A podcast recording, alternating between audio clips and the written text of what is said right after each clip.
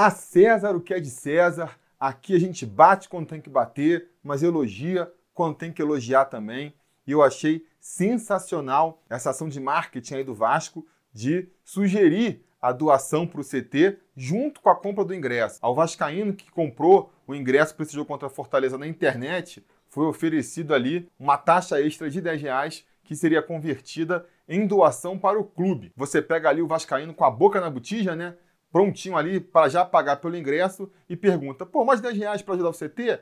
Por que não? Já estou pagando 40 aqui, toma mais 10 reais e vamos aí ajudar o CT. Os amigos vascaínos que eu conheço aí, que vão nesse jogo, que compraram o ingresso online, eu vi que todos foram fisgados e ajudaram. Eu acredito que isso vai dar um impulso aí no CT. Então, parabéns, Vasco, pela iniciativa. E aproveito para reforçar aqui o pedido, né, galera? Quem pode ajudar aí, vamos ajudar aí nessa vaquinha para o CT do Vasco. É fundamental para o futuro do Vasco ter um centro de treinamento. Eu sei, o Campelo só dá a bola fora. A administração dele no que tange o futebol aí tá horrível. Já bati muito nisso e vou bater muito ainda daqui para frente, se nada mudar. Mas o CT é um legado que fica para o clube, né? Já está sendo construído lá, o terreno já foi doado, já estão lá terraplanando o terreno. E se lá em 2021, quando assumir uma diretoria melhor, muito mais competente do que essa, a gente já tiver um CT bem encaminhado, já tiver um CT funcional para o nosso time treinar, a gente já vai estar tá alguns passinhos mais próximos daquele Vasco ideal que a gente quer ver de volta por aí.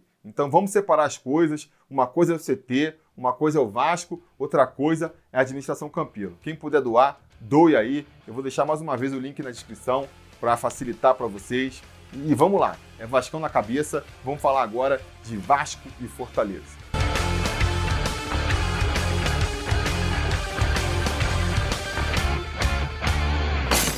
Fala, torcida vascaína, Felipe Tiru de volta na área para falar de jogo do Vascão, porque nesse domingo, às 4 horas da tarde, o Vasco recebe o Fortaleza em São Januário pela 25ª rodada do Campeonato Brasileiro da Série A. E aí não tem que discutir, né, amigo? É vitória ou vitória. Qualquer outro resultado seria desastroso, significaria aí uma sequência de três rodadas sem vencer. A gente tem emendado aí mais rodadas sem vencer do que vencendo, e aí o inevitável vai acontecendo, né? Vamos nos aproximando inevitavelmente da zona da confusão novamente, e isso ninguém quer. Então é fundamental uma vitória contra o Fortaleza do jeito que for. Pode ser zoado, pode ser com gol na sorte, meio a zero, do jeito que for tá bom. O importante é terminar a rodada com esses três pontos na caixa aí, para a gente voltar a nos distanciarmos um pouquinho da zona de rebaixamento ali, até porque, né, a gente tá pegando aí uma sequência fácil de jogos. Se a gente não conseguir juntar uma gordurinha agora, depois, quando o campeonato engrossar, aí vai ficar mais complicado. Eu sei que esse time do Vasco tá maluco, né? Perde ponto para time fraco, ganha ponto time forte, mas mesmo assim, é melhor não arriscar e garantir já um pontinho, a gordurinha, para ficar ali distante da zona de rebaixamento. Agora, vai ser uma missão difícil. Vai ser uma missão difícil porque o Vasco não tem ido bem em São Januário, não tem ido bem contra equipes mais fracas do campeonato, né? Principalmente quando essas duas características se juntam. Um time da parte de baixo da tabela jogando em São Januário, muito provavelmente vai vir jogando na retranca e aí que as coisas complicam de vez, né? O Fortaleza aí está sendo novamente dirigido pelo Rogério Ceni, um técnico mais moderno, que prega no discurso pelo menos um futebol mais ofensivo, mas eu não me iludo não. Eu tenho certeza que eles vão chegar em São Januário no domingo ali, satisfeitíssimos com o empate. Se o jogo terminar 0 a 0 eles vão estar se dando por satisfeitos aí. E para o Vasco, um empate vai ser bem ruim, que a gente comentou aqui. Então, isso se apresenta como mais um desafio para o Vasco, um Vasco que não está também no melhor dos momentos, né? Se jogando os jogos em que ele teoricamente se sente mais à vontade, como contra o Havaí lá na ressacada, né? Jogando fora de casa, jogando com, a, com o adversário tendo a obrigação de, de vencer. Se assim a coisa já não está andando direito, imagina jogando um, estilo em que não agrada. Porque vamos e venhamos, né? Qual vai ser a tática do Vasco para achar um gol em cima do Fortaleza? Vai ser a bola longa para o Rossi, a bola longa para o Ribamar? Essa tática aí precisa do time adversário no nosso campo, né? Para a gente conseguir ter o espaço para contra-ataque. Se os caras tiverem postado lá atrás, como é que vai fazer? E se não for isso, qual que é a outra alternativa para o Vasco atacar? E eu tô achando meio complicado. Acho que o Vanderlei tem que botar a mão na cabeça aí e pensar numa reformulação aí desse time. Pensar numa sacudida. Ele chegou nesse formato que a gente está jogando aí agora, de jogar com três volantes, jogar com três atacantes, dois atacantes mais abertos, funcionando como pontas. E funcionou durante um tempo. É, até agora, o melhor esquema do Vasco na temporada, o esquema que funcionou, o esquema que fez o Vasco sair lá da zona de rebaixamento. Mas parece que é um esquema que já está desgastado. Não só os adversários já estão começando a sacar qual é a do Vasco. O jogo contra o Havaí mostrou um pouco isso. Eles bloquearam as laterais para evitar as subidas do Rossi e do Thales Magno, deixaram o meio campo aberto, escancarado para o Vasco se criar, e o Vasco não se criou. Então, os adversários já estão sacando quais são os pontos fortes e os pontos fracos desse esquema do Vasco. E pior que isso, né? Os jogadores que são aí fundamentais para esse esquema do Luxemburgo não estão funcionando. Exemplo mais claro disso, o próprio Rossi, que depois da operação lá do apêndice, não tem mais jogado bola. E até por conta disso, eu acho que vai ser necessário agora aí uma, uma alteração, uma mudança tanto na tática quanto na escalação dos jogadores do Vasco. Beleza, o Luxemburgo insistiu quanto deu com essa fórmula aí. Era uma fórmula que vinha funcionando. Não dá também, porque ela deixou de funcionar num jogo ou no outro, desistir, jogar tudo pro alto. Não é assim que funciona. Mas também não pode ser teimoso. Insistir uma vez, duas, três, quatro rodadas. Há quanto tempo o Vasco não consegue jogar direito? O Vasco vem apresentando mais jogos ruins do que bons. Teve ali uma boa atuação no primeiro tempo contra o Santos, a vitória contra o Atlético Mineiro, que pode dar uma enganada. Mas você vai um pouco mais para trás aí, vai lembrar de vários jogos em que o Vasco não conseguiu se criar. Há muito tempo o Vasco vem tendo essa dificuldade de fazer gol lá na frente. Alguma coisa tem que mudar. Alguma coisa tem que mudar. Talvez esse discurso aí do Vanderlei Luxemburgo de que precisa poupar alguns jogadores já seja meio que anunciando isso, né? Dando a entender de que vai reformular esse time do Vasco aí, vai trocar umas 4, 5 peças de uma vez só e tentar um esquema novo. Porque isso é outra coisa que ficou muito estranha, né? O Vasco está jogando aí só o Campeonato Brasileiro desde praticamente o começo da competição, porque até então tinha jogado só o estadual, mais ou menos na mesma época que terminou o estadual, foi eliminado da Copa do Brasil. E desde então tá só com o Campeonato Brasileiro pela frente, ao contrário de outras equipes aí que estão disputando Libertadores, Copa do Brasil, é, Sul-Americana. E aí, de repente, duas semaninhas jogando no final e no meio da semana, contra o Havaí, a gente já viu, quando o juiz apitou o final do jogo, todo mundo caindo, desabando em campo, como se tivesse além do limite, e no final o discurso do Luxemburgo de que vai ter que poupar jogador na próxima rodada, que pode poupar jogador contra o Fortaleza, poupar jogador pro quê? Eu entendo poupar jogador quando você está com duas competições. Não, vamos poupar o jogador aqui no Campeonato Brasileiro porque a gente está priorizando a Copa do Brasil. Agora, vai poupar o jogador no Campeonato Brasileiro para quê? Para o próprio Campeonato Brasileiro? Não faz sentido. É um discurso meio estranho do Luxemburgo, a gente tem que admitir. Eu quero entender, tentando aqui ler nas entrelinhas, né? Tentando ouvir o que não foi dito. Muitas vezes a gente quebra a cara com isso aí, né? Tenta ver nas entrelinhas e não tem. O que o cara falou é o que vai fazer mesmo. Mas nesse caso aí, repito, pode ser o Vanderlei Luxemburgo já sinalizando que vai dar uma sacudida nesse time. E para mim, vai ser muito bem-vindo se isso acontecer, porque a gente sabe, no futebol, cada jogo é um jogo, não dá para você pegar pela última atuação e tentar projetar o resto do campeonato. Aquele discurso do Pô, se não conseguiu vencer do lanterna da competição, vai conseguir vencer de quem? Não se sustenta no futebol, não se sustenta uma rodada. Cada jogo é um jogo, cada jogo é uma dinâmica. Mas, se você pegar os últimos jogos do Vasco, as últimas atuações do Vasco, complementando, terminando com a atuação contra o Havaí, fica assim, desanimador. Desanimador de ter uma expectativa de alguma coisa nova. Pelo menos se o Vanderlei Luxemburgo insistir com os mesmos jogadores e a mesma formação. Parece que daí Desse mato já não vai sair mais cachorro nenhum. Diante disso, dessa expectativa de que possa haver mudanças no time do Luxemburgo, e também porque, devido a essa sequência de jogos, não tem coletivo para a gente conseguir entender qual que vai ser a escalação que o Vanderlei Luxemburgo vai arriscar, eu nem vou me arriscar aqui a dizer a escalação do Vasco para esse jogo de domingo aí. Eu acho que vão haver muitas mudanças nesse time. Ali na defesa, eu acho que não tem muito como mudar, né? No gol tem que ser o Fernando Miguel, não tem muito para onde correr. Na lateral direita também tem que ser o Pikachu. Por pior que ele esteja, não tem outro para botar ali. Vai escalar o Cáceres, vai tirar o Cláudio Vinck lá do castigo. Nenhum desses me passa confiança. Eu acho que o Pikachu, essa má fase do Pikachu, passa também por um mau aproveitamento do jogador. É um jogador que se destaca mais pelas suas características ofensivas e que tem ficado muito preso na defesa. Não faz sentido você escalar o Pikachu de lateral para deixar ele preso marcando o ponto adversário. Agora, diante das opções também, o Cáceres também não é um bom marcador, então, sei lá, né? Fica com o Pikachu mesmo.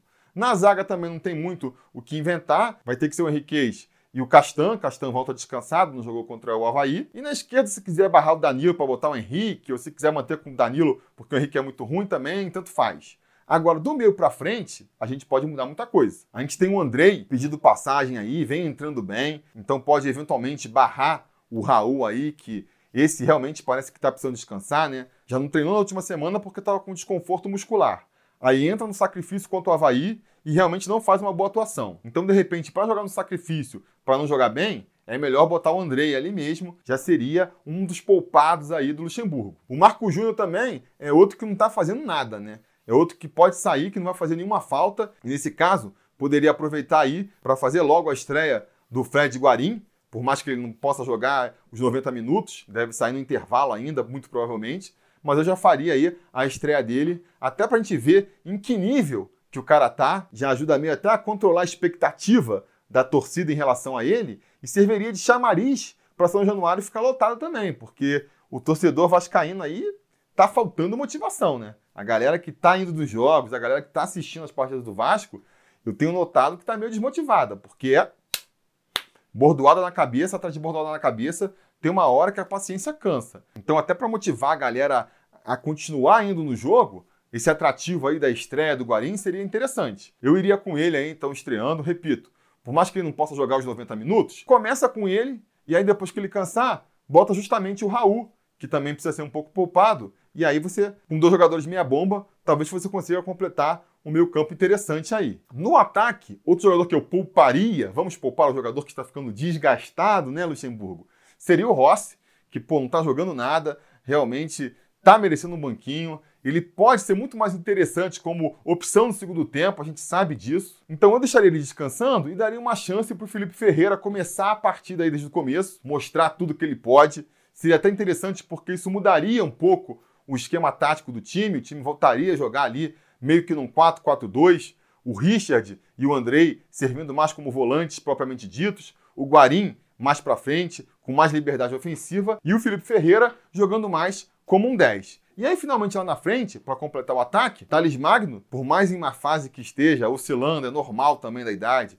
Pô, o torcedor vascaíno é complicado. Thales Magno, uma joia do time, o garoto tem 17 anos, já tá jogando esse bolão aí. De repente cai um pouco ali de, de produção, entra numa fase normal ele oscilar, normal também o adversário começar a marcar ele melhor, pronto. Já começou. Ah, esse Thales Magno também é uma enganação. Ah, esse Thales Magno também não vai dar em nada. Galera, pelo amor de Deus, né? O garoto é muita bola e enquanto ele puder ser escalado, ele tem que ser escalado. Então, ele tem que entrar aí nesse time também. E finalmente, para fechar o ataque ali, eu escalaria o Marrone, fazendo às vezes ali de centroavante.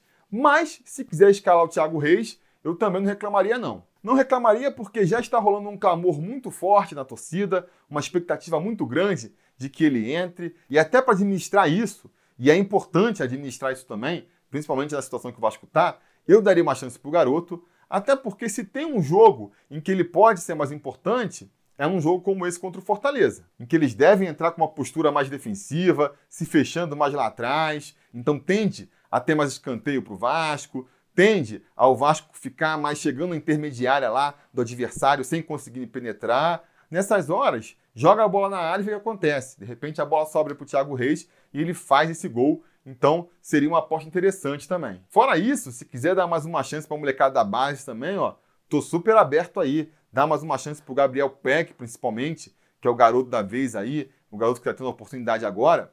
Pode ser uma solução também, ele no lugar do Felipe Ferreira, ou até mesmo no lugar do Thales Magno, se o Thales Magno não tiver em condições de jogar, né? Tava lá com, com o tornozelo meio machucado, ou como opção para o segundo tempo. Mas enfim, isso aqui sou eu viajando, né? Falando aqui o que, que eu acho que seria interessante. É, não sei, não sei o que o Luxemburgo vai aprontar, não sei o que o Luxemburgo vai fazer. Tem a questão também desses jogadores que ele trouxe aí e que ele vai ficar insistindo, Cleiton, Marquinho, daqui a pouco o Valdívia vai ter mais chance, né? Já voltou a ser relacionado para voltar a ter oportunidade, não custa nada. Eu acho que desse mato aí não vai sair mais cachorro nenhum. E eu acho que ele, na verdade, só se queima insistindo com esses jogadores. Mas acredito que na cabeça do Luxemburgo o pensamento dele ainda é diferente. Então, é, acredito que ele ainda vai insistir com esses mesmos jogadores, infelizmente. Enfim, galera, esse é um preleção meio desanimado. Eu admito que, que tá difícil de, de pegar confiança nesse time aí, mas eu acho que principalmente quem for em São Januário aí nesse domingo tem que ir com espírito renovado, tem que ir disposto a empurrar o time, porque faltam o quê? uns 13 jogos para terminar o, o, campeonato, e o Vasco ainda precisa chegar ali nos seus 40, 40 e poucos pontos para se livrar do rebaixamento. Então, assim, se não for no campo, se não for os jogadores que vão resolver, vai ter que ser com a torcida na arquibancada empurrando esses caras para cima para tentar fazer o resultado. Eu não espero esse time do Vasco dando mais nenhuma esperança pra gente, mas por outro lado, o ano não acabou ainda não. Não dá para falar que o ano acabou. Enquanto a gente não conseguir ali matematicamente garantir a nossa permanência na Série A do ano que vem, ainda vamos ter que ralar muito aí. E fora isso, né? Fora isso,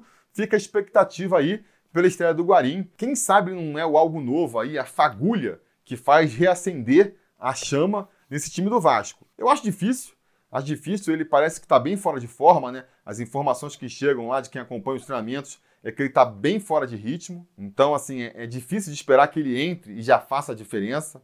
Mas, de repente, pela qualidade técnica dele, ele mesmo fora de ritmo, já faça a diferença para esse time, né? Não sei. Estou realmente bastante ansioso em relação a, a essa resposta. Quero ver no jogo aí de domingo se a gente já começa a ver ela ser respondida. E finalmente, só para levantar um tema também que eu vi muita gente comentando aí depois da derrota por Havaí, eu não acredito em corpo mole dos jogadores, não. Não acredito que está havendo boicote por conta de salário atrasado, que nem muita gente tem levantado. É uma situação desconfortável, é uma situação que, que sempre atrapalha, com certeza, mas eu acho que o problema do Vasco atualmente é mais da questão técnica, de falta de qualidade, do que de falta de empenho. Os jogadores parecem fechados com a diretoria, fechados aí com o discurso do Luxemburgo e acreditando aí na promessa do Campelo de que até o final do ano, com a televisão voltando a liberar as cotas para o clube, a situação deles consiga ser resolvida. E assim, sendo pragmático, não tem muito jeito, né? Se do jeito que tá, tá ruim, se eles começarem a fazer corpo mole, aí que fica pior ainda, porque se o time for mal, de repente São Januário não lota mais, aí você não tem mais o dinheiro da bilheteria. Quanto mais embaixo na tabela você terminar, menos o Vasco arrecada em premiação. E na pior das hipóteses, se o Vasco for rebaixado, aí mesmo que entra num colapso financeiro e essa galera aí que, que não está recebendo salário vai ficar ó, a ver navios, só vai receber essa grana daqui a muito tempo se receber. Então, sendo pragmático, os jogadores têm que jogar bola. Ou vai pro pau, põe o clube na justiça e, e pica mula, ou se vai ficar no grupo, tem que jogar bola. Tem que fazer o melhor possível dentro de campo para tentar ajudar o Vasco a sair dessa situação. Essa que eu acho que é a leitura que ele deve estar fazendo lá dentro. Então, eu acredito em corpo mole do, dos jogadores, não. Eu acredito que falta qualidade mesmo e falta aí o Luxemburgo achar um outro esquema tático que faça esse grupo render, porque esse esquema que ele armou até aqui, esse time que ele armou até aqui, funcionou durante um tempo, mas parece que parou de funcionar. E ficar insistindo com esse mesmo modelo e com esses mesmos jogadores, esperando que em algum momento eles vão pegar no tranco, me parece um erro. Me parece um erro. Mas vamos ver aí no domingo, quando a escalação for revelada, o que, que o Luxemburgo revela pra gente, né? Se vai ver alguma surpresa ou se a grande surpresa é que não vai ter surpresa nenhuma. Diga nos comentários a opinião de vocês sobre a partida, a expectativa de vocês sobre esse jogo. Ah, esqueci de falar meu palpite, né? Cara, o Vasco tem que ganhar, então vou apostar no Vasco ganhando de novo. Sei lá, 2x1 pro Vasco, um gol, sei lá, do Thales Magno e um do Guarim, pra gente se empolgar, pra gente se iludir um pouquinho que a gente tá precisando, beleza? Diga nos comentários a opinião de vocês. Não se esqueçam, depois da partida, assim que puder, a gente volta com mais um vídeo para analisar o resultado. Espero encontrar vocês aqui e a gente vai se falando. A realização desse vídeo só foi possível graças ao apoio inestimável dos conselheiros do Sobre Vasco. Ajude você também ao Sobre Vasco continuar no ar, se tornando um apoiador em apoia.se barra Sobre Vasco ou sendo um membro do canal aqui no YouTube.